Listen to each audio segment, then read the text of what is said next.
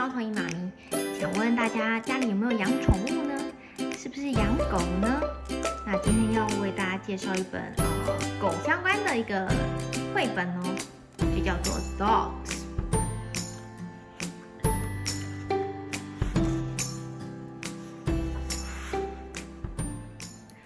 I love dogs.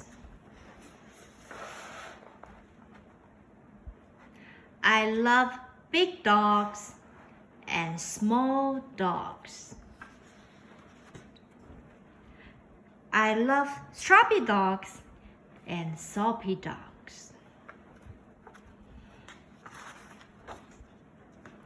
I love dogs that bark and dogs that don't.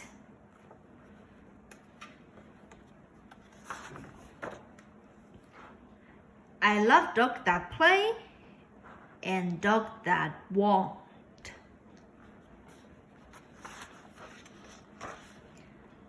I love hairy dogs and bald dogs.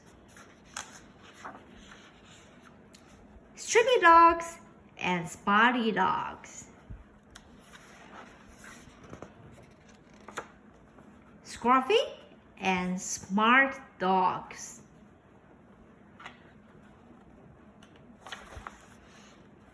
I love dogs that are good and dogs that are bad. But the dogs that I love best, let's see.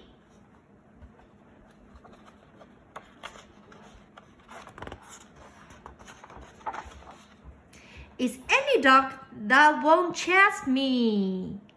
哦，在这本书的最后一页揭晓了 这本书的哦撰写的视角，原来是一只猫咪呀，是不是非常可爱呢？那今天的分享就到这边喽，谢谢大家。